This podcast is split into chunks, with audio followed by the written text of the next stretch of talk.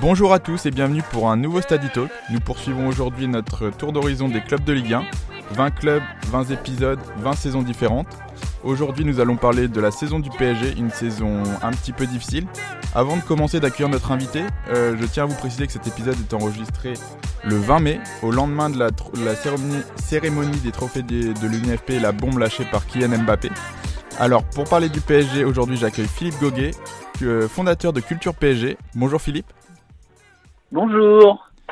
Comment tu vas ce matin après euh, cette déclaration en direct devant euh, quelques milliers de téléspectateurs? Euh, bah écoute, c'est une, une, saison historique, dans un sens pas forcément positif, mais bon, on a eu tellement de choses cette année que ça fait qu'un épisode de plus tout moins. Oui, c'est peut-être la, la, pire saison que connaît le PSG depuis l'arrivée des, des investisseurs qataris. Peut-être pas la pire, parce que je rappelle qu'il y a deux ans, on a quand même pris une 6-1 à Barcelone avant de perdre le titre quelques semaines plus tard. Mais en tout cas, c'est une saison euh, riche en événements, on dira. Donc on va revenir, Très riche en événements. On va revenir dessus. On va commencer bah, directement par le mercato. Hein. C'est quasiment euh, c'est continu au PSG le mercato. Hein. Ça s'arrête quasiment jamais. On parle tout le temps de des rumeurs de, de Mbappé au Real, de, de Neymar, ce qui reste, ce qui reste pas tout au long de la saison c'est les prolongations de contrats exé aussi. Donc euh, cet été, on avait vu l'arrivée de, de Buffon, Choupo-Moting, Bernat, Kerrer, celle de, Thomas Tuchel aussi. Euh, il y avait eu des départs, hein, surtout pour, euh, pour essayer de dégager un peu de fonds. On sait que le, PSG est, très surveillé par le fair play financier. Donc, qu'est-ce qu'augurait ce, mercato et comment tu l'avais vécu, toi, de ton côté? On avait considéré que c'était un mauvais mercato. Et globalement, euh, ça nous a pas donné tort dans le sens où euh, on a on n'a pas vraiment renforcé l'équipe. En fait, depuis des années, le PSG a un problème au milieu de terrain. Résultat, sur le mercato euh, d'été, pardon, on n'a pris aucun milieu. Alors là, déjà, on partait bien.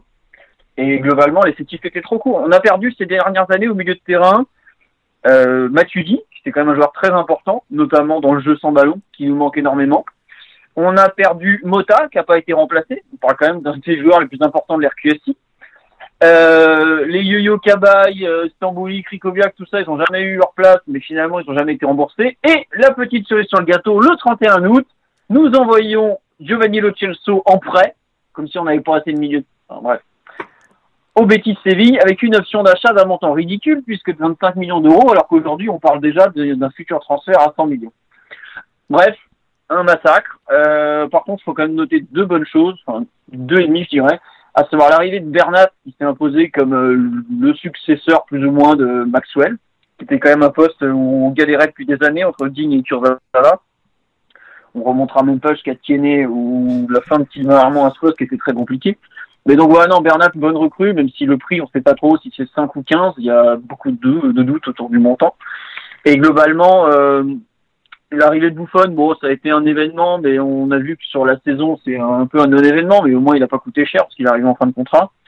Et le gros transfert de l'année, ça a été Kerrer, que contrairement à d'autres, euh, j'estime comme une bonne recrue malgré tout. Même s'il a fait des erreurs qui sont très visibles et qui ont coûté cher, j'oublie pas qu'il a joué 38 matchs et qu'il a souvent été bon. Qu'en Ligue des Champions, il s'est loupé une seule fois, mais avant ça, il avait vraiment fait des bons, voire des très bons matchs et que la meilleure défense du PSG cette saison, c'est avec lui arrière droit et pas une autre.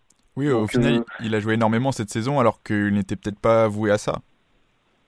Ah, il n'était pas joué, pas voué à jouer autant, c'est sûr. Mais il faut pas oublier qu'on a fini avec Marquinhos milieu de terrain pendant les deux tiers de la saison et faut pas oublier non plus que Kerrer a joué quand même arrière droit, arrière gauche, défenseur central gauche, défenseur central droit, aussi bien dans des défenses à 3 qu'à 4, il a joué à tous les postes. Il a même joué euh, piston droit, par moment au mois de mars qu'on n'avait plus de joueurs. Donc c'est un joueur qui est extrêmement polyvalent et qui euh, reste très jeune, qui commence à faire son trou en équipe d'Allemagne. Je sais pas si on se rend compte, c'est pas tous les jours que on a un international allemand euh, un peu titulaire quand même en, Ligue 1. Donc voilà, bah après c'est vrai qu'il a coûté très cher, mais surtout le problème du mercato, c'est qu'on avait un énorme besoin au milieu de terrain et qu'on l'a pas comblé. Et d'ailleurs, ça s'est vu toute la saison, ça a été le fil rouge du PSG cette saison. Qui sait qu'on va pouvoir me faire jouer au milieu de terrain? Et bah résultat, on a fait jouer personne. Si, on a fait jouer Marquinhos, qui a été le, la très très très très bonne trouvaille de l'ami Tourelle cette saison. Et Dani Alves aussi a également dépanné au milieu de terrain sur certains matchs. Exactement, mais Dani Alves, faut pas oublier qu'il a commencé sa saison le 28 novembre, euh, par là. Et tu, tu m'as pas parlé de, de Thomas Tuchel qui, qui prenait ses, ses, les rênes du PSG cet été. Comment ça a été perçu? Comment tu juges sa, sa saison c'est... Alors, elle est compliquée à juger sa saison pour deux trucs. Déjà, pour moi, il a fait six premiers mois exceptionnels, avec un effectif euh, pas adapté, comme je viens de le dire, parce que bon voilà, enfin, on a quand même tenté de lui faire croire que la Sanadira avait encore quelque chose dans les jambes. Hein. Le mec a quand même pris sa retraite en milieu de saison, on s'est pas inaperçu. Euh, les six premiers mois entre la préparation à la Coupe du Monde, l'effectif inadapté, le calendrier franchement dur. Faut pas oublier que le PSG a une poule de Ligue des Champions avec le Napoli Liverpool qui est le futur finaliste, peut-être même vainqueur de la Ligue des Champions. On a récupéré euh, six joueurs alors que le championnat était déjà commencé. En termes de préparation, c'est la pire saison de l'histoire. Et malgré tout, on commence par 14 victoires en Ligue 1, une poule de Ligue des Champions qui est franchement bien gérée puisqu'on termine premier malgré une défaite à Liverpool pour commencer. Honnêtement, ces six premiers mois, il a fait quelque chose d'historique. Et je suis pas loin de penser que c'est les six meilleurs mois d'un entraîneur du PSG dans l'ère Qatari. Après, janvier, ça patine un peu. Il y a des grosses tensions par rapport au mercato puisqu'on n'arrive pas. Il voulait deux milieux de terrain. Il le dit euh, fin décembre. Je veux un Marquinhos bis et un Verratti bis. Finalement, on va voir que Paredes qui n'est ni l'un ni l'autre au final, puisqu'il n'arrive pas trop à jouer sans Verratti ou, ou bref, enfin, il, n'est pas au niveau attendu, tout simplement pour l'instant. Hein. C'est pas un jugement décisif, c'est pour l'instant. Mais après, janvier, il gère encore. Février, enfin, janvier, février, le PSG, ça tourne. Hein. Faut pas, on perd à Lyon, certes, ou contre Guingamp, mais il faut quand même pas oublier que quand on perd à Lyon, on joue sans euh, Verratti et Neymar, donc c'est pas tout à fait le même PSG. Hein. Faut quand même le rappeler. On fait un extraordinaire match, enfin pas extraordinaire, mais un excellent match à Manchester où on est la première équipe à gagner par plus de buts d'écart à Old Trafford. Pareil, faut quand même pas l'oublier. Par contre, mars, on se prend les pieds dans le tapis mais de façon ridicule contre Manchester. Un match euh, qu'on a mal géré euh, psychologiquement, tactiquement, même physiquement. Le PSG, je trouve qu'on était. Le Paris a énormément joué en janvier-février et au mois de mars, on commençait déjà à payer la petitesse de l'effectif parce que on a été sur du bricolage permanent déjà. À ce moment-là, on était déjà dans du bricolage alors qu'on est quand même qu'au huitième de finale Ligue des Champions, donc ça veut tout dire. Et ensuite, la fin de saison, bah, on arrive à, valider le titre en gros sur la fin du mois de mars parce qu'on gagne quand même euh, à peu près tous les matchs qui suivent la, la, déroute contre Manchester. Avril très compliqué où on a énormément de blessés. Bah pareil, l'effectif euh, physiquement on était sur un fil, mais alors psychologiquement après la défaite contre Manchester et la trêve internationale, Tourelle l'a souvent dit, ça nous a tués. Tourelle n'a pas réussi totalement à garder son groupe concentré. Il a pensé que il arrivera à les remettre dedans pour la finale de la Coupe de France. C'est presque le cas parce que faut pas oublier que le PSG mène 2-0 après 20 minutes. Mais quand tu as une équipe avec 5 mecs qui sont hors de forme parce qu'ils reviennent de blessure, bah, tu tiens pas forcément sur la durée. Le vestiaire, c'est un peu fissuré aussi à ce moment-là. Bon, on sait très bien comment ça se passe. Hein. Quand ça gagne, tout va bien. Quand ça perd, euh, forcément, le vestiaire a le plus de mal à encaisser. Et donc, euh, voilà, il finit la saison un peu en autre boudin. Et je trouve que c'est dur pour lui parce qu'on oublie un peu vite ce qu'il a été capable de faire pendant ces six premiers mois. La, la façon dont il a embrassé le rôle d'entraîneur du PSG est assez admirable, je trouve. Oui, il a quand même réussi à créer une, une, bonne atmosphère sur les six premiers mois, même jusqu'à Manchester United, où le, le groupe, enfin c'est une, une, expression qu'aiment bien les entraîneurs, mais le groupe vivait plutôt bien. On voyait une bonne ambiance, oui. euh, des images, etc. Ah, c'est exactement ça. Et puis surtout, il a réussi un truc très bête. Il a apporté, je dirais, quatre grandes choses. La première chose, c'est la reconnexion avec Neymar, dans le sens où avec Unai Emery, Unai Emery est quelqu'un qui fonctionne beaucoup au mérite. La méritocratie est quelque chose qui a beaucoup de sens pour lui. Tourelle a pris un parti complètement différent de dire, écoutez, essayez pas de négocier, c'est la star, c'est lui, on va s'appuyer sur lui. Et Neymar a pour la première fois eu vraiment eu l'impression que euh, il était euh, la star du projet qu'il voulait être, qu'il avait cherché à avoir en quittant Barcelone. Donc ça, c'est un point très positif de sa part. Aujourd'hui, on ne sait pas trop où en est la relation, mais bon, elle est pas mauvaise. Enfin, elle est, plus, elle est meilleure en tout cas que ce que ce qu'il y a pu y avoir par le passé. L'autre point énormément en faveur de Thomas Tuchel, c'est la progression de certains joueurs clés. Bon, il y a Mbappé, mais Mbappé est tellement une comète du football que c'est même pas la peine. Je pense à Marquinhos qui a repris sa progression, qui a vraiment beaucoup progressé pour le coup. La façon dont il s'est intégré comme milieu de terrain, c'est vraiment très positif. Euh, Di Maria, pareil, a retrouvé un rôle un peu plus important. Il y a Bernat qui l'a totalement relancé. Bernat, c'est un mec c'était le troisième choix du Bayern. Je sais pas si on se rend compte, le troisième choix quand même. Euh, à la fin, son, de son séjour à Munich, euh, l'entraîneur préférait faire jouer l'arrière droit remplaçant à son poste plutôt que lui. Très positif. Le vrai point positif pour moi du, du la première saison de Tourelle au PSG, c'est surtout la flexibilité tactique qu'il a donnée au PSG. Avant le PSG, c'était 4-3-3, allez 4-2-3-1 dans les grands jours, et encore, c'est quand Pastore était sur ses deux jambes, donc c'est pas arrivé souvent. Cette année, le PSG a joué en. On a commencé le premier match 4-3-3. Après, on est passé 4-2-3-1, 4-4-2, 3-4-3, 3-1-4-2, 3-3-3-1. Enfin bref, on a joué dans tous les dispositifs possibles et imaginables. Et honnêtement, on a une flexibilité tactique que le PSG n'a jamais eu de son histoire aujourd'hui. Après, je te dis ça, euh, la flexibilité tactique, ça nous a gagné des matchs, mais ça ne nous a pas tout gagné non plus. Mais globalement, c'est vrai qu'il y a eu un travail de fond et de remise à plat des, des dispositifs et tout ça qui est vraiment entièrement à son actif et qui aujourd'hui, on l'oublie, mais moi qui travaille sur le PSG toute la journée, au matin d'un match, je suis incapable de dire dans quel dispositif tactique va jouer le PSG, par exemple. Alors pour les gros matchs, évidemment, il a trouvé son 4-4-2, celui qui a battu Liverpool, qui fonctionnait franchement super bien.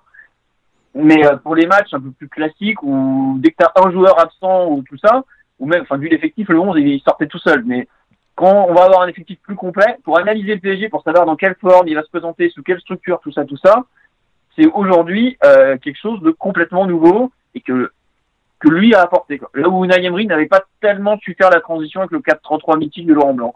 Et, et, la question qui va se poser euh, là dans les prochains jours, c'est est-ce qu'il va rester ou est-ce que le PSG va changer d'entraîneur? Selon toi, quelle est la, tendance aujourd'hui? Et quelle serait la, bonne solution peut-être si on peut dire ça? Alors, à, mes yeux, il faut qu'il reste parce que ce serait le seul entraîneur de l'RQSI qui n'a pas fait euh, deux saisons déjà, à part Comboiré, mais Comboiré, bon, euh, on savait très bien qu'il allait sauter à moyen terme quand, quand QSI a racheté le club. C'est juste qu'ils étaient non urgence, ils l'ont laissé, voilà. Bref. Euh, je, je trouve ça désespérant s'il est viré après une saison, alors que globalement, des trois grands dirigeants du PSG, celui qui fait la meilleure saison, et de très loin, mais alors de très très loin, c'est lui. Lui fait une saison euh, de mec champion de France. Antero Henrique, quand je vois son recrutement, sa gestion de l'effectif, il fait une saison digne de la Ligue 2. Enfin, voilà. Et Nasser Al-Khelaifi est complètement absent, donc à partir de là, c'est dur de le juger. Mais euh, même si déjà son absence, on dit beaucoup. Enfin, voilà. Tourelle, s'il est remplacé, c'est vraiment repartir de zéro avec un groupe qu'il a commencé à façonner, il a commencé à mettre en place des choses, et il a manqué de temps avec la préparation d'avant-saison qui a été forcément pourrie par la Coupe du Monde, parce que le PSG a quand même 15 joueurs qui étaient à la Coupe du Monde, je sais pas si on se rend compte. Euh, sur des, on a fait des feuilles de match cette saison, les trois joueurs qui n'étaient pas à la Coupe du Monde, sur les 18, c'était Mbappé parce que enfin Mbappé pardon, Verratti et Buffon parce qu'ils n'y étaient pas avec l'Italie.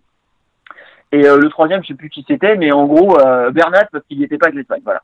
Donc ça veut dire que sur on a aligné cette année des mecs, des composés, enfin des, feuilles de, sur des feuilles de match où pratiquement tout le monde était à la Coupe du Monde. Donc forcément, tu le sens dans les dans les organismes. On n'a jamais eu l'effectif au complet, par exemple. Mais donc oui, pour finir sur Tourelle, bien sûr qu'il faut le garder à mes yeux. C'est pas encore sûr à 100%, même s'il a quand même prolongé, donc ça coûterait très cher au PSG de le virer. Et en période de fair play financier, c'est compliqué. Surtout que les saisons sont gérées du, du 1er juillet au 30 juin d'un point de vue comptable. Donc si le PSG veut virer Tourelle avant la reprise de l'entraînement, c'est avant le 30 juin. Donc il faut lui donner ses indemnités de départ à ce moment-là. Et sachant que le PSG a déjà besoin de, besoin de vendre avant le 30 juin, d'un point de vue économique, ça paraît très compliqué. Donc c'est pour ça que je ne crois pas à un licenciement, mais après le PSG est capable de tout, surtout depuis que Massimiliano Allegri est arrivé sur le marché des transferts. Mais euh, non, euh, j'espère qu'on va le garder et il mérite largement de faire une deuxième saison. D'autres n'ont euh, pas été aussi performants et sont restés plus longtemps. Tu, tu, as beaucoup parlé de la, préparation tronquée par la, Coupe du Monde. C'est ah c'est la principale réponse à toutes ces blessures en fin de saison? Non, non. Alors, là, en fait, non. Ce qui s'est passé, il y, a, deux parties de la saison. Il y a vraiment la première et la seconde partie. Ce qui s'est passé, c'est qu'on a joué la première saison sur un fil à cause de la Coupe du Monde. Mais Tourelle a franchement fait du taf d'orfèvre pour faire tenir l'équipe et la faire avancer malgré des joueurs qui n'étaient pas prêts. Je pense à Neymar. Hein. Quand tu vois Neymar mi-septembre en Anfield, il est hors de forme. Il est hors de forme. Il n'arrive même pas à déposer bah, le pied James Milner. Bon voilà, James Milner est un bon joueur, mais quand tu es Neymar, tu mets une accélération de James Milner, on le voit au match retour, il lui met 10 mètres. Hein. Donc, la préparation a gêné la première partie de saison. La seconde partie de saison, celle où pour moi on est vraiment dans le dur, c'est parce que tu as la fatigue accumulée et surtout la petitesse de l'effectif. Tu commences à perdre des joueurs sur blessure. La première partie de saison du PG, il n'y a pas beaucoup de blessures en fait, et c'est très important. La seconde partie de saison, on perd Neymar sur blessure le 20 janvier. C'est quand même, on n'a pas beaucoup de monde au milieu de terrain, ça te fait un joueur de moins. Enfin, un joueur en milieu attaque, je parle. On perd Cavani le 8 février de mémoire. Donc c'est-à-dire qu'ensuite on joue trois mois sans deux titulaires en mois. C'est-à-dire que ta rotation, elle se réduit, elle se réduit, elle se réduit. En cours de saison, faut pas oublier qu'on a perdu Diarra pour cause de retraite et Rabiot. Donc t'as déjà pas de milieu de terrain, t'en enlèves encore deux.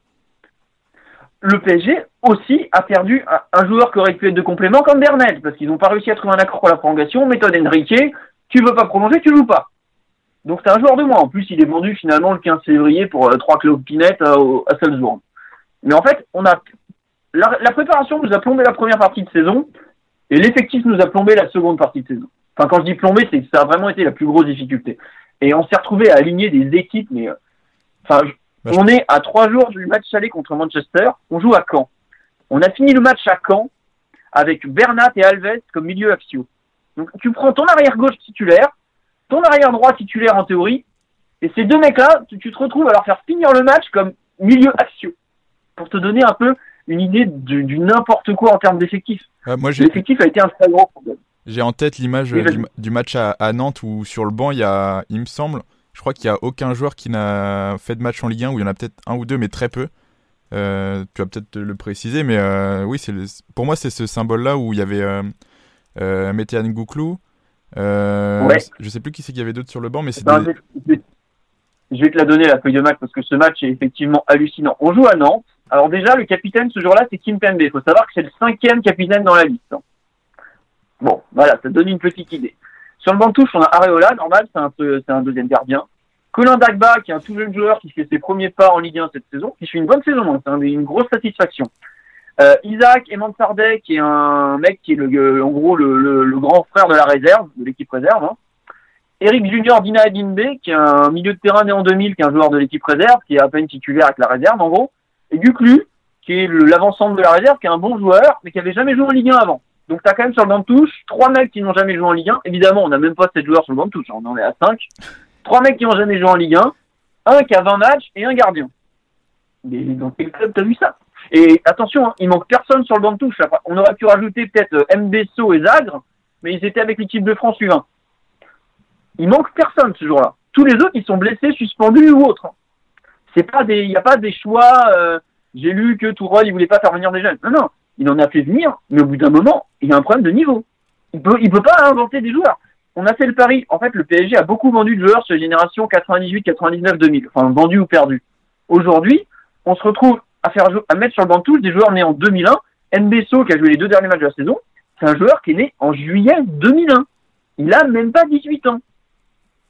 Enfin, on parle du PSG. Hein. Au départ de la saison, l'objectif c'est quand même la Ligue des Champions. On finit à faire jouer une défense centrale, Nbesso, Kerrer. Donc il y a eu un énorme, enfin, il y a eu un énorme problème d'effectif mais toute la saison, ce qui n'a pas été réglé au mercato d'hiver puisqu'on fait venir un joueur, Paredes, qui n'est pas, qui fait le nombre mais qui n'est pas extraordinairement performant, même si je le condamne pas parce que c'est compliqué. Il arrive de Russie, il a eu deux mois de trêve hivernale en Russie qui lui ont vraiment coupé les jambes et il était sur une belle montée en puissance. Mais alors après Manchester, c'est comme les autres, il a explosé en vol. Donc on verra. Mais ce que je veux dire, c'est que on a fini l'effectif avec un, on a fini la saison pardon avec un effectif encore plus petit qu'au début, qui lui-même était déjà insuffisant. Donc à partir de là, bah, enfin, pas besoin de, tu, tu, peux plus constater que forcément, bah, sur la durée, tu, ne peux pas tenir la route. Après, il y a aussi eu des, matchs où euh, le PSG a, pas été assez sérieux. Franchement, le match retour contre Manchester, il y a Mourinho il y a trois jours qui a fait une série, une sortie pardon, en disant que le PSG était mal préparé psychologiquement, même certains joueurs l'ont avoué à demi-mot. Euh, Kim Pembe l'a avoué, il s'est fait lyncher sur la place publique, mais il faut l'entendre ce discours et se dire oui, le PSG a loupé sa préparation de ce match retour. Il y a des gens au club qui, avant le match, faisaient déjà des paris sur qui on allait jouer en quart de finale. Alors, en tant que supporter, tu peux le faire, tu regardes les autres matchs, voilà. Mais en tant que club, tu dois, voilà. Et je me souviens avant, juste avant le match, sur BT Sport, donc le diffuseur anglais de la compétition, je regarde, une interview de Luigi Buffon. Et Buffon lui-même dit avant la rencontre, il faut respecter Manchester. Moi-même, je les respecte beaucoup, je les crains. Je suis en train de dire, attends, tu, te moques de nous. Hein. On les a broyés à l'aller, mais ils n'ont pas fait une frappe cadrée du match, et tu dis que tu les crains. Bah effectivement, 90 minutes plus tard, je les craignais un peu plus d'un coup. Mais ce que je veux dire, c'est que il y a eu pas mal de dysfonctionnements autour de ce match qui ont rejoint d'autres points vraiment euh, ennuyeux sur toute la saison. Et alors après, les deux derniers mois, bah, là, c'est la débandade. Mais bon, je dis que c'est la débandade, mais le PSG finit quand même à 91 points. Ouais, enfin, là, on est à 91. Sur le... Ils arrivent deuxième en nombre de points sur la deuxième partie de saison. Juste derrière Lille, ils ont deux points de retard sur Lille sur la, sur la phase retour, donc c'est quand même une belle performance. On a juste ces images euh, bah, des matchs contre Montpellier, contre Nantes, mais au final, le PSG est déjà champion et n'a quasiment plus d'objectifs si ce n'est la, Coupe de France. Donc euh, il y a sûrement eu un relâchement et les joueurs ont sûrement aussi besoin de, de souffler euh, après cette saison post-Coupe du Monde. Les joueurs, psychologiquement et physiquement, physiquement ça tirait déjà en, en février-mars, mais alors psychologiquement ça a littéralement explosé après Manchester et franchement les supports, enfin, il y a un truc très simple.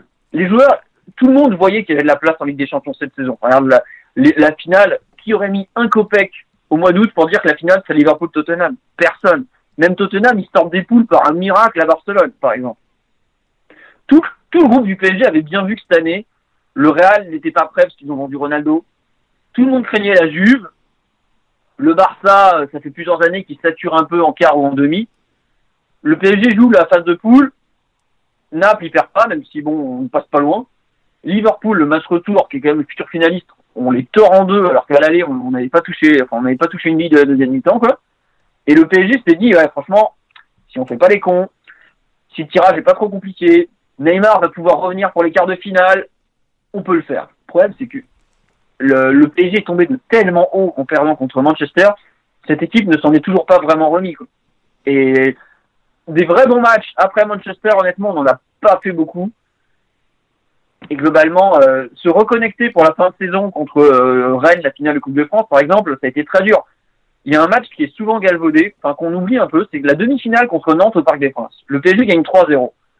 Mais je peux te dire que ce jour-là, si l'arbitre siffle les pénalties dans l'autre sens, par exemple, et les Nantais sont beaucoup pleins de l'arbitrage, je trouve qu'ils n'ont pas totalement tort pour le coup, je suis pas sûr que le PSG va en finale, par exemple. Et alors après la finale contre Rennes, bon, euh, on t'a vendu le, super discours de Stéphane qui regarde les stats. Hein. Euh, celui qui bouffe la feuille de match, c'est Mbappé. Il a quatre occasions de marquer un but, il en met pas un. Avec un minimum de réussite, on parlerait pas de, du discours de Guy Stéphane et tout ça. Hein. Faut quand même pas l'oublier. Ce jour-là, il passe complètement à côté de sa finale. Ah, il fait, il fait peut-être euh, son plus mauvais match avec le PSG au pire moment, quoi. Il avait déjà un peu raté contre contre Manchester, mais il faut pas oublier que quand le PSG égalise au match retour, c'est lui qui fait la passe. Et globalement, on avait du mal à créer des occasions en dehors de lui. Mais non, contre contre Rennes, il fait une finale mais catastrophique, catastrophique. Hier, quand il fait sa sortie, je, je traite l'actualité sur le, site, je poste sur le compte Twitter. Dans les remarques, on lui dit ouais, tu veux des responsabilités, mais regarde ce que tu en as fait contre euh, Manchester et, Rennes. Donc il y a, il y a quand même euh, tout le monde n'oublie pas que la finale, Mbappé, il doit une Coupe de France au PSG, je trouve. Enfin, pour moi, cette finale, c'est vraiment, euh, elle est catastrophique. Et euh, un titre, ça reste un titre. Moi, je sais que je suis très attaché à la Coupe de France parce que c'est un, c'est un peu le, c'est la compétition qui est le fil rouge de la vie du PSG. C'est le premier trophée qu'on a gagné. Même dans les pires années, on arrivait à la gagner parce qu'il y a un vrai lien avec cette compétition. Et là, on a galvaudé cette finale de façon honteuse, quoi. Enfin, les pénalties, euh, on n'en touche pas un. Enfin, bref. Donc, euh, une, des explications très diverses et variées pour euh, pour un peu rater, pour expliquer les ratés de la saison, mais je considère pas totalement la saison comme ratée. Faut pas oublier que le PSG est champion de France, ça nous est pas tout le temps arrivé, même sous QSI. Faut pas oublier que Montpellier ou Monaco ont su nous prendre le titre. Et globalement, euh, 91 points, plus de 100 buts marqués, même si effectivement ce n'est que la Ligue 1, mais 14 victoires pour commencer, fallait jamais personne n'avait réussi ça. Oui, ils étaient Aucune défaite à domicile ils étaient sur les, traces pour battre le record de points en, championnat si ça se passait bien en seconde partie de saison. Exactement. Non, mais enfin, j'ai du mal à dire, à entendre de saison ratée quand tu euh, quand tu gagnes 29 euh, matchs sur 37, quand tu euh, n'en perds que 4 malgré tout. Enfin, Après, c'est plus dans le discours des, des, dirigeants aussi qui laisse un peu de côté la Ligue 1 et mettre tout sur la Ligue des Champions aussi Ça, c'est vrai. Mais pas tous les dirigeants. Genre, Tuchel arrête pas de rappeler que la base, c'est le championnat. Et un, exemple très bête, c'est que l'an dernier, quand Zidane il le Real, il a gagné trois fois la Ligue des Champions. Euh, il, te parle du fait qu'il a été éliminé en coupe, euh, comment dire, en coupe d'Espagne par les Ganes et du fait qu'il a été à la rue en championnat et que c'est la base, c'est le championnat. Faut pas oublier, euh, le championnat quand même te permet de l'avancer dans la sérénité, de travailler et tout ça à ce niveau-là, le PSG a plus que fait le boulot et c'est pour ça j'entends parler de saison ratée. Euh, qu'on parle de l'AS Monaco quand on parle de saison ratée, qu'on parle pas d'un club qui est champion de France. Même si effectivement c'est facile, c'est comme si on me disait que la Juve elle a raté sa saison parce que alors qu'elle est championne et qu'elle est en quart de finale Ligue des Champions. Oui, c'est sûr qu'il y a une fin ratée en Ligue des Champions, mais enfin j'ai l'impression que on, on galvaude un peu trop les titres alors qu'il faut quand même aller les gagner les matchs. Hein. Il y, a, y a quand même 29 matchs que le PSG allé gagner. Il n'y a pas eu que des matchs faciles comme ce week-end contre, contre, contre Dijon. Il y a eu des rencontres qui sont qui ont été euh, que le PSG est allé gagner euh, dans des états physiques douteux, euh, que les mecs qui te rentrent dedans et tout. Je repense à un match le 1er septembre dernier, le PSG va à Nîmes, il gagne 4-2 en se faisant mais, secouer dans tous les sens. Il va gagner dans les dernières secondes à Nîmes avec une équipe qui pourtant n'est pas prête physiquement et tout ça quoi. Donc faut je trouve qu'il y a un, un, certain mépris en fait pour le pour ce titre qui, qui mérite plus que ça parce qu'il y a vraiment eu des des matchs où le PSG a quand même euh, fait des grosses, grosses rencontres aussi. Voilà. Et quand tu, tu parles de mépris, c'est quoi? C'est plus par rapport aux supporters, aux, aux observateurs euh, dans l'ensemble de la Ligue 1 ou plus euh, dans les, dans les dirigeants? Non, plus les observateurs, même les supporters parisiens, je trouve qu'il y a du mépris pour ce type qui est, qui est pas mérité. Quoi. Et le PSG n'a pas toujours été champion de France. Enfin, faut pas l'oublier il y a euh, deux jours, on a fêté les 11 ans du, du but de d'Amara euh, du bout du pied euh, pour le maintien quand même. C'est, pas, faut pas, enfin, le, le, club est né en 1970. On va fêter les 50 ans en août prochain de mémoire, parce que la date, elle fait des débats, pour ça que je dis de mémoire. Voilà. Le PSG été champion 8 fois en 50 ans, puisqu'on est globalement monté assez vite. Ça veut dire qu'on a été champion 15% du temps, enfin 16%. Ça veut donc dire qu'il y a 84% du temps où on regardait les autres être champions. Peut-être pas l'oublier non plus. Voilà, c'est tout. c'est pas euh, le titre, il n'est pas donné au début de la saison. Il hein. faut aller le chercher quand même. Donc euh, bon. pour ça, je dis qu'il est un peu galvaudé. Surtout qu'il y a des concurrents qui, qui derrière poussent, euh, Lille, Lyon, etc., qui ne se priveront pas d'aller chercher un titre s'il faut aller le chercher non plus. On va. On voilà. on a... Vas-y, vas-y. Si tu voulais juste un truc pour finir. On a beaucoup parlé du 5-1 que le PSG a, concédé à Lille dans une rencontre où globalement les joueurs ont lâché, on les joué à 18 heures, bref. Moi, j'oublie pas que le match allé, il y a 2-1 pour le PSG au parc, mais dans le dans les dans les faits de jeu, tout ça, le le, vice, le très bon vice-champion de France, qui est le LOSC, n'a pas touché une bille pendant 90 minutes. Et il marque à la 93e sur un penalty après un centre. Mais ce jour-là, le PSG a fait un super match. Peut-être même son, pour moi, c'est son meilleur de la saison en championnat, même, je, le dis carrément. Et euh, là où on a quand même vu que il y avait quand même une grosse classe d'écart entre les deux, quand même, une grosse, grosse classe d'écart. Et par exemple, tu vois, ce match, on l'oublie complètement. C'est pour ça que je dis que c'est un peu galvaudé ou méprisé parce que euh, il y a eu plein de bons matchs qui ont été complètement oubliés, quoi. Alors que euh, fallait quand même les gagner, quoi. Il, il est oublié un petit peu parce qu'il se situe euh, après le match contre Marseille et avant le match contre Naples. Et Lille, à ce moment-là, bon, Lille est, je crois, est déjà deuxième mais on s'attend pas à ce que Lille euh, fasse la saison qu'il fasse non plus. Donc euh, peut-être que c'est pour ça aussi qu'il est un peu oublié par, les, tout, par tout le monde. Oui, oui. Mais tu vois, par exemple, avant le match retour, euh, Tourelle a dit Moi, je n'oublie pas le match aller, on avait, on avait fait une de nos meilleures prestations, voire même la meilleure. Et je leur rejoins totalement. Il y a des matchs qui ont été oubliés, où pourtant, il y avait des bases d'une équipe très, très, très sérieuse. Après, c'est comme ça. Hein. Moi, j'oublie pas. Je vois que dans 5 ans, quand on regardera le palmarès, on verra le PSG avec le Thomas Tourelle et 91 points au minimum. Quoi. Donc bon, c'est pas grave. Tu sais, tout ça, c'est du, un peu du blabla médiatique, mais le PSG est un club qui fait parler, ça fait partie du jeu, c'est tout. Exactement. On a beaucoup parlé de la, saison euh, globale du PSG, on va revenir sur les individualités. Quels sont pour toi ceux qui ont fait une, bonne saison euh, bah, dans cet effectif? Je pense euh, on va, on va peut-être commencer par le premier, peut-être Mbappé. Oui, c'est le meilleur cette saison. Il n'y a pas besoin de se cacher. Hein. C'est celui qui a été le plus régulier, c'est celui qui a le plus marqué. Euh, on dit souvent que la post-coupe du monde est compliquée et Kimpembe ou Areola peuvent en parler. Mbappé, euh, il une complication ou autre. Euh, allez, on peut lui reprocher deux choses. C'est vraiment la finale de Coupe de France que j'ai du mal à accepter. Et un peu le match retour contre Manchester il rate l'occasion de nous qualifier. Quand on a 2-1, il rate un énorme face-à-face. Enfin voilà. Mais globalement, euh, celui qui fait la, la meilleure saison, c'est lui. Euh, Neymar fait une très bonne saison, mais il a joué 25 euh, ou 30 matchs encore. Cavani fait une saison sauvée par ses stats, comme souvent, puis c'est un joueur de stats. voilà. Mais sinon, d'un point de vue défensif, derrière Mbappé, qui est clairement le numéro un intouchable, c'est oh, ça joue comme d'habitude, Marquinhos, Thiago Silva.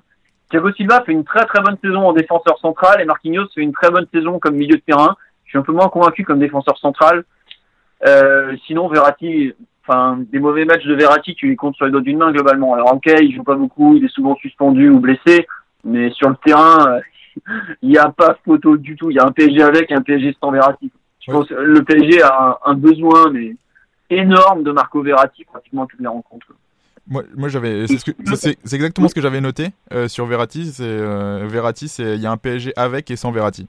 Donc tu vois, tu, tu le dis ah sans que je te, je te lance dessus. Donc, euh. Ah non, non, mais c'est un joueur, il a 27 ans, 26 ans, pardon, il va aller sur ses 27, qui est décembre 92.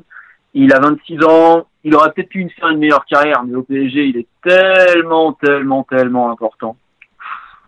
C'est avant les grands matchs, euh, il y a trois joueurs. Allez, les joueurs qui sont vraiment importants, ceux dont j'espère qu'ils sont sur le terrain, c'est euh, Mbappé, Neymar forcément, euh, Verratti et, et ou euh, enfin et Thiago Silva ou Marquinhos en gros. Besoin de ces quatre là parce que sinon c'est plus la même équipe. Et c'est normal, c'est un peu les quatre euh, cinq valeurs sûres.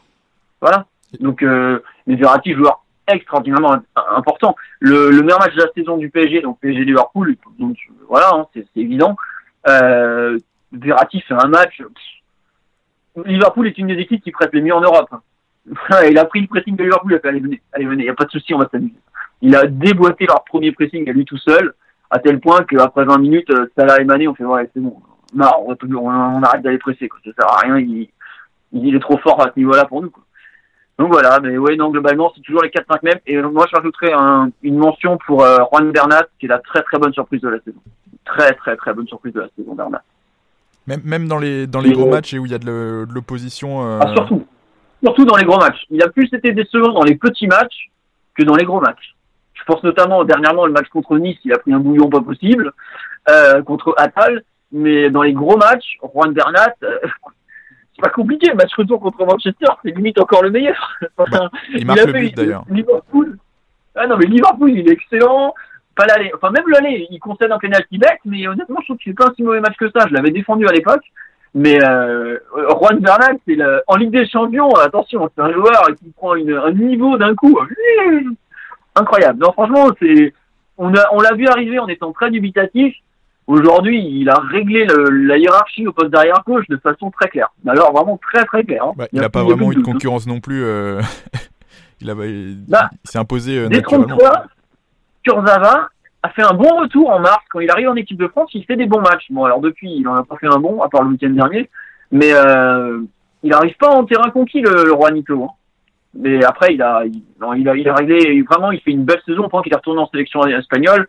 Et si tu suis un peu le foot, tu sais que la sélection espagnole a du réservoir de façon importante à tous les postes, notamment le tien. Donc voilà. Exactement. Et tu, tu m'as pas parlé des. Je pense que c'est une satisfaction, je sais pas si c'est un top, mais une satisfaction, c'est de voir les, les jeunes qui répondent présents euh, globalement. Je pense à Colin Dagba, euh, Diaby, Ensoki, qui ont un petit peu joué et qui ont répondu aux attentes.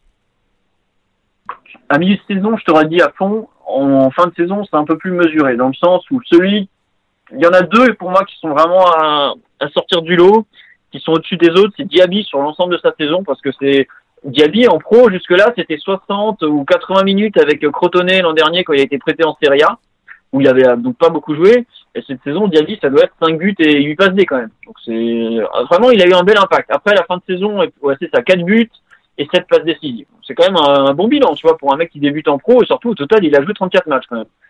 Euh, bon bilan. Les dernières semaines sont un peu plus compliquées. Et l'autre satisfaction, c'est Colin Dagba, même s'il a eu des petits soucis physiques un peu tout au long de la saison. Très bien. Après, un cran en dessous, t'as Ensoki qui a fait une très bonne première partie de saison, mais qui fait une deuxième partie de saison qui est pas bonne du tout pour le coup. Mais alors vraiment pas bonne du tout. Euh, ensuite, tu as euh, Nkunku, pareil, qui a fait euh, des bons des bonnes choses au début de l'année, mais qui s'est plus ou moins perdu aussi. Le fait de ne pas partir cet hiver lui a fait du mal. Il n'a jamais réussi vraiment à se remettre dedans. Euh, concernant les jeunes, tu as aussi Mbesso qui a fait des débuts assez appréciés, euh, même remarqués. Bon, c'est la fin de saison, mais tu, il montre qu'il a le niveau Ligue 1, quoi. Ce qui est déjà pas mal. Après, c'est sûr, il a le niveau Ligue 1 quand il joue au PSG avec une équipe qui a 60% de possession de balle, euh, des mecs autour de lui qui vont l'encadrer de façon impeccable. Euh, bon, voilà, quoi. Mais globalement, c'est surtout eux les satisfactions. Buclu qui a très peu joué parce qu'il a des petits soucis de santé qui qui reviennent en permanence, mais bonne chose aussi. Non, globalement, Tourelle s'appuyait pas mal sur les jeunes. Après, quand tu regardes l'équipe type de la saison, t'en as pas un seul dedans non plus. Quoi. Non, c'est vrai, ouais. On va. C'est normal. Hein.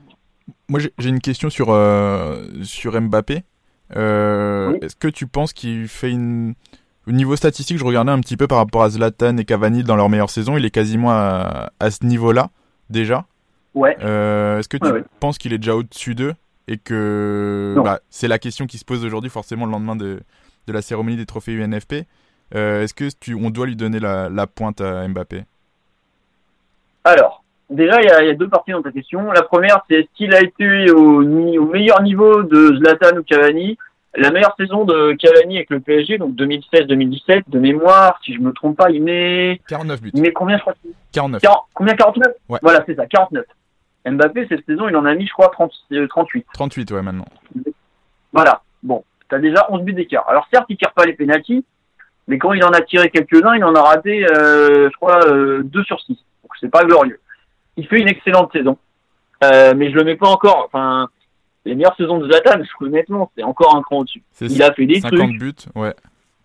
Voilà. Euh, Zlatan est encore un mec au-dessus du lot, mais Mbappé fait vraiment euh, une grosse saison. Mais ce qui est fou, c'est que malgré ses 38 buts, tu vois qu'il a une marge de progression qui est euh, monstrueuse. Honnêtement, il a raté des valises d'occasion. Aujourd'hui, s'il n'est pas soulier d'or, c'est pas la faute de ses partenaires. C'est sa faute à lui parce qu'il a raté mais déjà, il a raté 8 matchs, je crois, 8 ou 9 matchs euh, sur suspension. Voilà.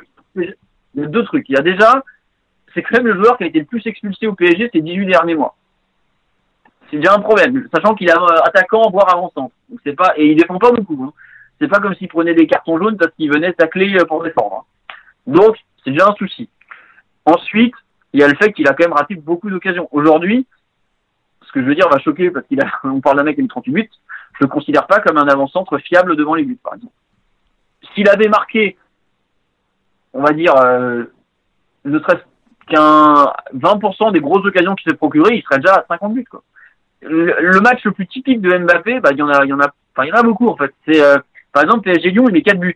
Mm. Mais si ça, lui-même le dit après la rencontre, si je m'applique, j'en ai 8, quoi. Pendant une heure, t'as l'impression qu'Anthony Lopez est un gardien infranchissable, alors qu'il il, il va en prendre 4 dans les 20 minutes qui suivent, quoi ça, c'est un petit souci. Pareil, ce week-end contre euh, Dijon, il en met deux. S'il s'applique un peu, il en met quatre.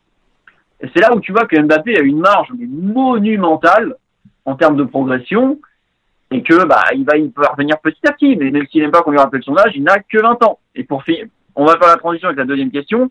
Moi aujourd'hui, je considère que c'est un excellent attaquant, mais c'est un meilleur attaquant euh, c'est un, un meilleur second attaquant qu'il n'est actuellement comme avançant. C'est-à-dire que aujourd'hui, pour moi, son meilleur poste, c'est toujours un, un, joueur qui va jouer en duo devant, pas en seul point. Parce qu'il a besoin d'une présence dans la surface devant lui qu'il n'a pas forcément, parce qu'il décroche beaucoup. Il a besoin d'un mec qui va aller euh, charbonner avec les défenseurs centraux, ce genre de type. Quoi. Et c'est pour ça que au PSG, Cavani est un attaquant qui sait pas très bien jouer en pivot, mais tu donnes un bon pivot à Mbappé, on a vu passer dernièrement les noms de euh, Djeko euh, ou ce genre de joueurs, par exemple, qui sont capables de, jouer en appui avec lui. À mon avis, c'est pas 38 minutes qu'il met dans la saison, c'est 50 ou 60. Hein. Et juste parce que ça va lui dégager de l'espace, mais ah, j'ai l'impression qu'à terme, à terme, il finira en numéro 9 parce que il a, il a trop de talent pour ne pas jouer près du but en fait. Mais aujourd'hui, c'est un joueur qui, dans l'orientation du jeu, est, déjà extraordinaire. Dans l'orientation, ce qui fait balle au pied et tout ça, c'est déjà très très fort. Alors après, est-ce que le PSG peut se permettre d'aligner deux attaquants plus Neymar qui défend pas beaucoup? C'est une autre question qui va se poser forcément. Et au-delà des buts aussi, il a, il a délivré quelques passes décisives, hein, 17 sur la saison, c'est pas rien, c'est même énorme. Il a souvent été altruiste d'ailleurs euh, devant les buts, hein, il a souvent fait marquer Diaby ou des, des, joueurs qui étaient autour. Euh, on l'oublie aussi euh, beaucoup. C'est ce que je te dis, dans le jeu, il apporte beaucoup. Et sinon, pour revenir sur les peut-être des joueurs qui ont fait une moins bonne saison, euh, il y en a quelques-uns. Ah bah. Oh oui. Oui, oui, non. Il Ah non, dans les, en fait, dans les très bons, j'ai oublié de citer Di Maria qui a fait une excellente saison. Oui, Di, Maria. un peu. Ouais, non, vraiment, euh, dans un, il a été un peu baladé partout, mais il a franchement assumé. Euh, non, dans les, dans les joueurs qui n'ont pas fait une bonne saison, bah, tu as euh, Kim Pembe forcément, qui pour moi est le défenseur qui a été le moins fiable cette saison. Comment on peut expliquer sa mauvaise saison d'ailleurs après Nel Kimpembe Alors, pour moi, il y a trois explications. La première, c'est post-Coupe du Monde. Euh, c'est toujours compliqué. Tu peux pas nier que ça, a eu un impact. Euh, la deuxième partie de saison, celle où il est vraiment en difficulté, on a appris récemment qu'il joue qu'une pubalgie. Dès le mois de janvier, on n'a pas tippé sur le coup, mais Tourelle arrêtait pas de dire qu'il avait des problèmes à l'aine. Qui dit l'aine, dit pubalgie. Donc je pense qu'il a joué en serrant les dents pendant des semaines et des semaines. Et il y a un autre problème, c'est que Kimpembe, c'est un joueur qui n'a jamais joué dans une défense à 3. Et le PSG a souvent joué dans une défense à 3, et je trouve qu'il a des problèmes de positionnement. De, il a, il a du mal à, encore euh, à gérer euh, quand est-ce qu'il doit sortir, quand est-ce qu'il ne doit pas sortir, quand est-ce qu'il doit couvrir, etc. Et lui-même en interne, il fait remonter le, le, souci que c'est pas simple de jouer à défenseur central gauche au PSG, que tu dois jouer à moitié de deux postes parce que l'arrière gauche monte beaucoup, etc., etc. Et c'est vrai que c'est pas simple. Mais globalement, il y a aussi des fois des mauvaises décisions. Il, il est jamais rentré dans sa saison, Kimpembe, globalement. Oui, Kimpembe, un truc qu'on oublie, juste pour finir, au mois de novembre, quand le PSG va à Naples, il est remplaçant, par exemple. C'est qui le titulaire en stopper gauche C'est pas Kimpembe. Et ça en dit beaucoup sur, sur le fait qu'il n'est pas rentré dans sa saison. Et pourtant, il continue à être appelé en équipe de France. Là, il aurait peut-être eu besoin de, de, souffler. Notamment, je pense, en septembre, où il fait aussi une erreur. Et peut-être que mentalement aussi, il a, il a pris des coups sur ces matchs-là. Où je crois que je sais plus contre qui c'est, contre l'Islande, il me semble. L'Islande, oui, c'est vraiment pas un bon match. Rebelote trois jours plus tard.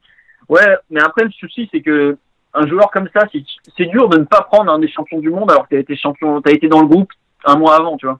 Tu as une question de statut aussi à ce moment-là. Et tu peux pas, enfin c'est compliqué après deux mois de faire des conclusions, de dire ah non je le prends plus déjà, alors que tu as Deschamps a quand même privilégié ce joueur-là à pas mal de très bons défenseurs centraux il y a trois mois avant, tu vois ce que je veux dire.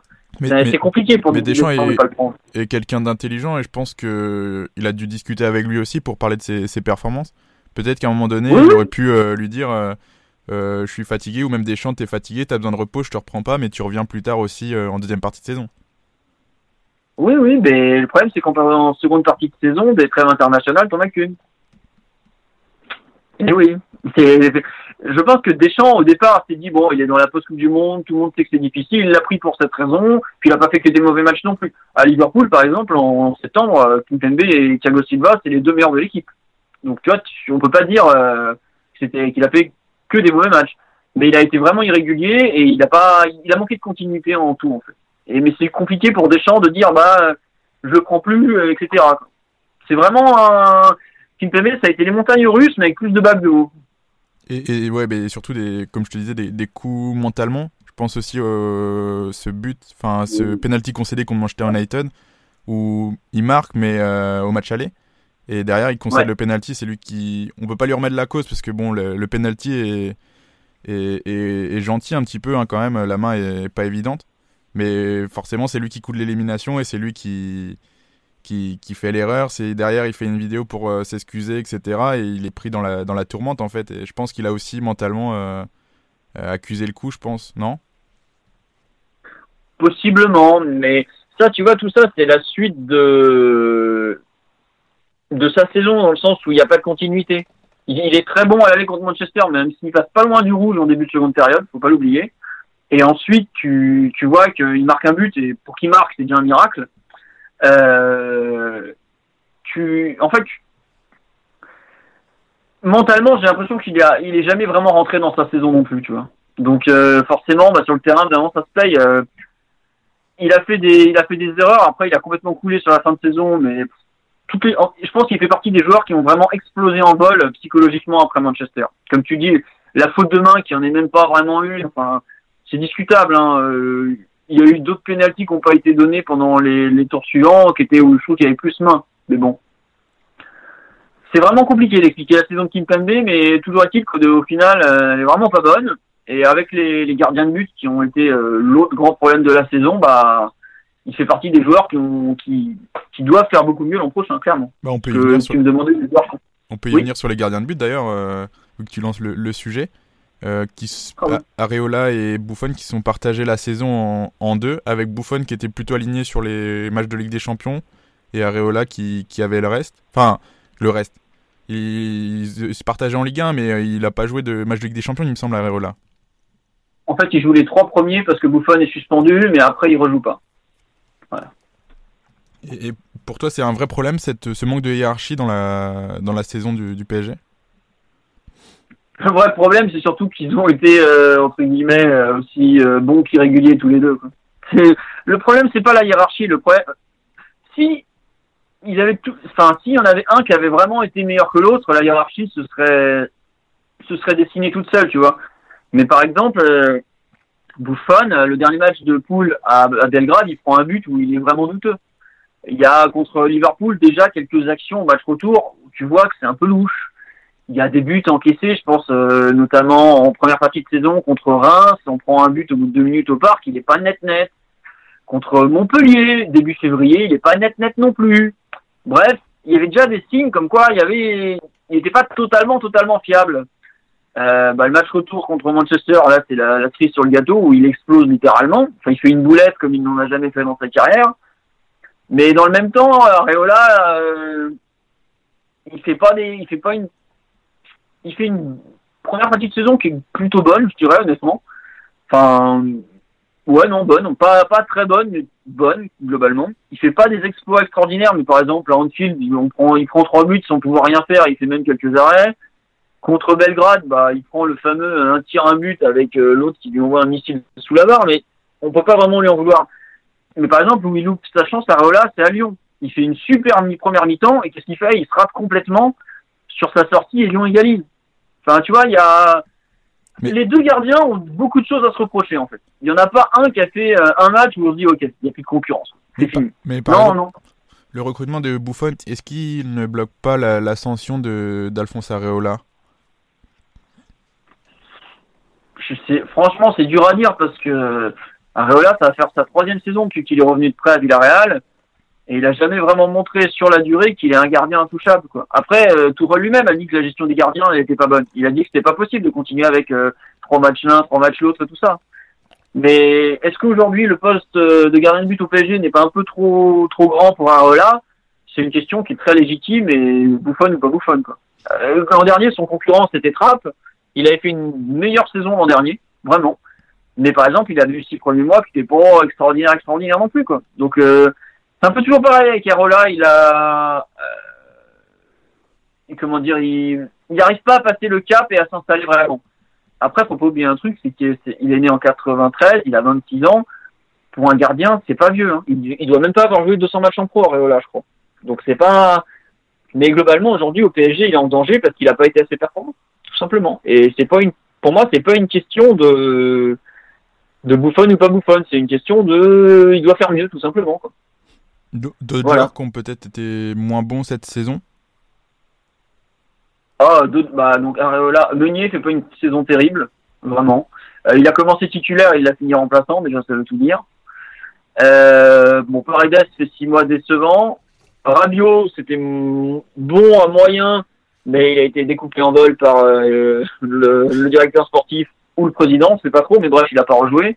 Oh non, Draxler fait une saison vraiment, euh, oh là là, Oh, les saisons de... C'est. C'est peut-être. Euh, mièvre. Le, le joueur le plus décevant cette saison au final.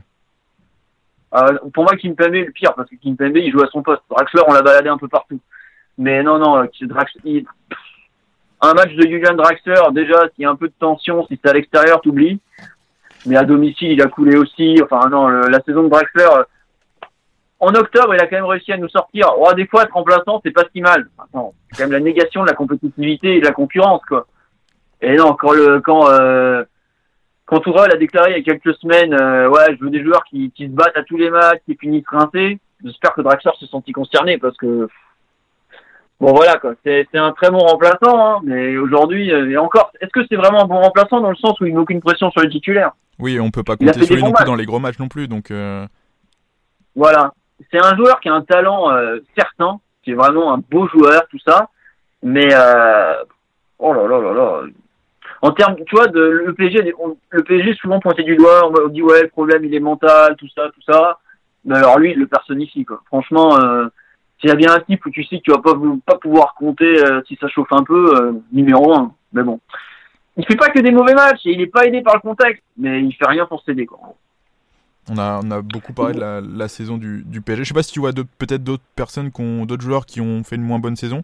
Pour moi, j'en vois, j'en vois pas d'autres. Non, parce que comme je te dis, le PSG, c'est quand même, on a dû gagner 75% des matchs de saison, donc dire que les mecs font pas une bonne saison. Alves a été irrégulier, mais il est pas un intéressant. Moi, je trouve que c'est un joueur qu'il faut garder parce qu'il a joué à plein de postes. il, a rendu beaucoup de services. Il apporte une expérience et même quand le PSG est moins bien, souvent lui arrive à retirer, à tirer vers l'équipe vers le haut, je trouve. Bah, tu vois la finale de Coupe de France qu'il fait, Dani Alves. Euh, Par exemple. Euh, en première période, il, pas, il met un but. Euh, je crois qu'il fait une passe. Non, la passe D, elle est pas de lui. Mais en gros, il aurait pu mettre un triplé en imitant alors qu'il a 35 ans et qu'il joue les droit. Enfin, non, pour moi, c'est un mec à garder, Dani Alves, par exemple. Mais bref, non, sinon les autres. Ah, si, Kurzawa a quand même été très décevant, mais pareil, il revient de blessure. c'est un peu compliqué pour lui beaucoup de joueurs qui ont des problèmes de blessure. Et il y a le cas Kerrer, mais je t'en ai déjà parlé plus tôt. Donc euh, pour moi, sa saison, c'est fou ce que je veux dire, parce qu'il nous a coûté très cher, mais je la trouve positive. Pour un mec qui a 22 ans, qui sort de chez lui pour la première fois, qui vient de quitter son club formateur, alors peut-être qu'il valait pas 37 euh, millions d'euros comme on l'a payé, mais à terme, je pense que c'est un, très très très bon joueur en devenir, et surtout sa polyvalence, ça nous a sauvé tellement de fois. Faut pas l'oublier que le mec a rendu des services tout le temps, tout le temps, tout le temps, il s'est jamais plaint. Il y a des fois, on lui a filé des missions galères et tout. Euh, honnêtement, j'ai du respect pour ces joueurs comme euh, Marquinhos ou lui, ou même, enfin, pas du respect, mais j'ai de la compréhension par rapport à des joueurs qui ont dépanné à plein de postes. Je pense notamment Draxler aussi a dépanné, c'est pour ça que je veux pas le juger trop durement, mais Draxler, le problème, c'est vraiment que tu sais qu'il y a certains contextes où il va te péter entre les doigts et c'est ça le pire. C'est que avant le match, tu sais pratiquement déjà la rencontre qu'il va faire. Et ça, c'est gênant. voilà. Tu parlais d'Alves qui, qu'il faudrait garder. Justement, il est on va parler de ce qui va arriver cet été pour le PSG. Il est en fin de contrat, tout comme euh, Rabiot qui ne devrait pas rester, et, et Buffon. Ah euh, quel est l'avenir pour ces joueurs? Est-ce que Alves va prolonger? Est-ce que Buffon va prolonger? Alors, euh, bon, Rabiot, tu peux dire que c'est fini. Hein. il est quand même même pas venu à la célébration du titre. Ça veut tout dire. La rupture est plus que consommée. Moi, je pense qu'Alves va prolonger à la fin. Entre le PSG et lui, c'est comme Alves et Barcelone, tourner autour pendant des mois je pense qu'à la fin, il prolongera parce que c'est quand même un joueur important, que Neymar veut qu'il prolonge, Tuchel veut qu'il prolonge. Bref, il a quand même pas mal de soutien. Buffon, c'est beaucoup plus compliqué. Euh, Tourelle a en gros annoncé que l'année prochaine, il y aura un gardien numéro un. J'ai l'impression que Buffon se sent prêt à, accepter cette concurrence, à faire le match. Donc je ne serais pas surpris qu'il prolonge. Après, je pense sincèrement que le PSG va vendre Areola et Trapp et va faire signer un autre vrai, un gardien un peu plus confirmé on parle régulièrement de Derea et, Navas, mais je pense que le PSG a compris qu'il ne pouvait pas ne pas avoir un titulaire euh, indiscutable. Et je suis pas sûr que ce soit Buffon, mais je pense que Buffon est prêt. Il a toujours fait ça dans sa carrière. Il est prêt à accepter le fait d'avoir un, gros gardien en concurrence. Après, peut-être que je me trompe complètement parce que c'est d'un flou total au niveau des gardiens de but. Autre chantier, euh, le milieu de terrain. On, en a beaucoup parlé euh, dans cet épisode. C'est le manque de, profondeur. ça va être la priorité, je pense, du PSG cet été? Oui, c'est clairement la priorité. Mais ça fait trois ans que c'est la priorité. non. mais le pire, c'est que je rigole pas. Hein. Tu sais que ça fait des années qu'on cherche un joueur pour remplacer Mota. Le mec, il a 36 ans, ça fait un an qu'il est coach, et on a toujours pas son remplaçant. Enfin, voilà. Non, on a déjà fait signer Herrera. Euh, donc euh, ça, faut, faut l'accepter. Hein. C'est bien, c'est une très bonne recrue. On a besoin de ce genre de joueur qui techniquement a le niveau, un peu de vis, euh, du volume de jeu, tout ça. Il va faire beaucoup de bien lui. Après, le PSG a besoin d'un mec qui est capable de récupérer des ballons dans l'effectif parce qu'on n'en a pas un seul. Et je pense qu'on a besoin, à mon sens, hein, hors, Herrera, de au moins deux bons milieux de terrain, voire très bons milieux de terrain. Je pense euh, notamment, moi, si je pouvais, je ferais Alan et Ndombele, par exemple. Mais c'est clairement ce genre de joueur avec un gros impact physique que le PSG va prendre. On a impérativement besoin d'un mec qui met des coups d'épaule et tout ça, dès qu'il y a un milieu de terrain un peu physique contre nous, il nous piétine. Il nous piétine. Ndombele, chaque fois qu'il joue contre le PSG, il fait, un match, euh, c'est le match de sa vie, quoi. Mais forcément, on n'a personne capable de répondre physiquement. Mais est-ce que, tu penses, est-ce que tu penses que le PSG aura les moyens de, de faire deux joueurs en plus d'Herrera, justement euh Bah, Herrera, l'avantage, c'est qu'il coûte pas cher vu qu'il est en fin de contrat. Mais un joueur comme euh, son prix monte très vite, surtout avec les clubs anglais qui, qui se positionnent sur lui. C'est ça le problème autant Alan, j'ai pas trop de doute que, enfin, il veut venir au PSG, il est déjà d'accord sur le contrat. Bon, euh, tu sais, ça va être la, la comédia dell'arte à l'italienne concernant le transfert, tout ça, mais je veux pas trop de doute sur le fait que ça peut être bouclé. Autant Ndombele, euh, je suis pas sûr de l'honnêteté de Jean-Michel Aulas quand il dit qu'il est prêt à l'envoyer au PSG. Moi aussi, j'en doute fortement. voilà, je n'ai pas envie de dire que c'est une grande escroquerie, mais j'en suis pas loin quand même. Il, connaît aussi les, ficelles pour faire monter les prix et, des clubs anglais aussi, donc je pense que il, joue dessus. C'est pas ce vieux singe qu'on va apprendre à faire la grimace, hein, t'inquiète pas. Exactement. Il sait très bien comment ça fonctionne. Et il a raison, c'est le jeu, c'est le jeu. Après, à nous de pas tomber dans le panneau, mais bon, c'est comme ça. Quoi. Et est-ce que tu penses qu'il y a d'autres postes qui vont être euh, renforcés? Euh, Je pense qu'on va changer au poste d'arrière droit puisque il est à peu près acquis qu'on va vendre Meunier, je pense, avant le 30 juin pour équilibrer un peu les comptes. Et donc, on va forcément, forcément, forcément euh, faire signer un arrière droit. Et à mon sens, euh, on a vraiment besoin d'un joueur à, ce poste-là pour redynamiser un peu la chose. et je ne serais pas surpris qu'on fasse un, un défenseur central aussi. On en a besoin. Il n'y a pas eu de nom pour l'instant pour le défenseur droit? Alors euh, justement, c'est une des grandes interrogations, c'est qu'il y a tout le monde sait que Meunier va partir. Enfin, lui-même le dit à moitié que bon voilà. Mais par contre, il y a très peu de noms qui sortent. On a eu euh, le latéral droit là, de Valence, euh, Piccini ou Puccini, je sais jamais son nom, je m'excuse. Piccini, je crois. Voilà, on a eu Attal, le niçois, mais est-ce que c'est vraiment un arrière droit pour une défense à 4 Je ne suis pas sûr. Je pense que le PSG va partir sur deux profils différents, savoir un arrière droit d'équipe défense à 4 défensif qui sera Kerrer, ou Dagba, et un arrière droit euh, défense à 3 où ça va se battre entre la recrue et Daniel Alves par exemple. Et ce genre de, double profil un peu. Tu as parlé de, de Meunier qui devrait sûrement partir. Il y en, a d'autres dans l'effectif du PSG où Cavani fait et, Alors, et au sein des attentions. Bah, Cavani, le problème c'est qu'il a été bien clair que lui, il est hors de question qu'il bouge. Il a son gamin qui vient de naître, là, euh, sa gamine, pardon, qui met. Il n'a pas envie du tout, mais alors pas du tout envie de bouger. Et vu qu'il veut le vendre, vu à quel point il ne s'entend pas avec la personne qui veut le vendre, enfin, Antero Henrique, il fera tout pour rester. Mais alors, tout, tout, tout. Après, s'il y a une bonne offre, faudra voir. Mais aujourd'hui, euh, est-ce qu'il y a un club qui va envoyer une vraie offre avec euh, plusieurs, euh, enfin, un Cavani, ça coûte cher, faut pas l'oublier. Il a un très bon contrat à Paris, donc voilà. dans ceux qui vont partir, je pense que Kurzawa doit partir parce que il est en fin de cycle à Paris, il a jamais vraiment réussi à faire son trou. Il n'a pas de continuité. Bernac est largement passé devant, donc je pense qu'il va partir. Euh, concernant le reste, euh, peut-être Draxler qui a une bonne offre. Mais c'est pareil, à combien ça vaut Julian Draxler, sachant qu'il a fait une saison euh, douteuse Oui, bon, les, voilà. Il y a gros clubs peuvent douter de lui aussi. Nkunku va partir, excuse-moi. Lui, c'est sûr, il veut pas prolonger. Tout le monde a bien compris qu'il fallait lui donner sa liberté. Il a 21 ans, il fait le bouche-trou depuis 4 saisons. Allez, qu'on le libère, c'est pas, c'est pas correct pour lui. Et c'est pas, c'est ni fait ni à faire pour, pour tout le monde au final, tu vois. Et ouais, lui, lui-même a besoin de, de jouer et de, de montrer qu'il est capable d'assumer un poste de titulaire dans un, au moins dans un club de Ligue 1. Ça, ça a parlé de Rennes à un moment donné. Largement, largement. Donc voilà, ça va être un, un été agité euh, pour le PSG et sûrement passionnant, je pense. pour toi, ça va être passionnant. Ah mais attends, le PSG, tous les étés sont agités et toutes les semaines sont agitées. Moi, je me, petite anecdote pour finir. Hier, je dis à ma copine, ouais, la fin, le mois de mai, là, je pense qu'il va pas être terrible, il se passe plus rien. Boum Kylian Mbappé nous embrasse, tout ça. C'est ça le PSG. L'an dernier, à la même époque, on avait Adrien Radio qui disait à Didier Deschamps, ton statut de réserviste, tu peux te le mettre où je pense. Euh, voilà, bienvenue au PSG. Hier, sur le plateau de Canal+, on avait l'ami Serge Aurier. Serge qui nous avait embrasé le mois de février, il y a quelques années. Non, non, je m'inquiète pas pour le PSG. Si c'est trop calme, c'est pas bon en général. Donc je pense qu'on va faire un peu n'importe quoi comme d'habitude, mais à la fin, je pense qu'on aura toujours Mbappé et Neymar dans l'effectif au 1er septembre et c'est à peu près tout ce qui compte euh, pour beaucoup de choses. Très bien. le PSG, euh, juste pour finir, le PSG, faut pas l'oublier, aujourd'hui dépend énormément aussi de son merchandising, de la capacité qu'il a à gagner de l'argent via les sponsors, et il a besoin de stars. Le PSG a besoin de stars, faut pas l'oublier. D'où le certain, un, certain déséquilibre dans l'effectif euh, ou autre, mais c'est un club qui aime les stars, qui en consomme beaucoup, mais qui aime ça, et quelque part, c'est un peu l'ADN du club de ne pas être très logique dans son approche. Comme l'avait dit euh, Tourelle à son arrivée, on peut pas jouer au PSG comme on joue ailleurs, euh, on peut pas gérer le PSG comme on joue ailleurs. Euh, c'est exactement pareil. C'est ça. Tu, il y a une irrationalité qui est, qui est présente dans ce club en permanence et qui, qui ressort ce qu'on appelle l'ADN, plus que les, les, les, les, déroutes en Coupe d'Europe. Je pense que l'ADN, c'est de faire, euh, c'est l'inattendu au quotidien, je dirais.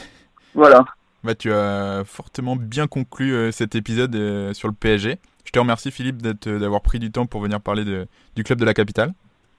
De rien, c'était un grand plaisir. Euh, j'ai été très bavard, je m'excuse, mais il se passe tellement de choses dans une saison du PSG que forcément, euh, pour ça prend du temps. Voilà, mais en tout cas, c'était un plaisir. J'espère que vous apprécierez cette analyse. Bah, je crois que j'ai pas le, temps sous les yeux, mais je crois que tu es l'épisode qui dure le plus longtemps, juste devant Marseille, ce qui est, ce qui est normal, hein, normal. la saison des deux clubs. Donc euh, voilà, je voulais remercier les auditeurs d'être restés jusqu'au bout et je vous dis à bientôt pour un prochain épisode. Au revoir. Et voilà, coup de sifflet final de cet épisode. Merci à toi auditeur d'être resté jusqu'au bout.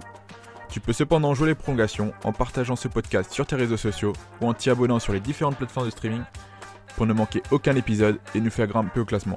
Ça nous serait grandement utile. Tu peux également t'abonner aux différents réseaux sociaux de Stadito, Facebook, Twitter, Instagram, pour ne manquer aucun article de nos rédacteurs. Merci et à la prochaine.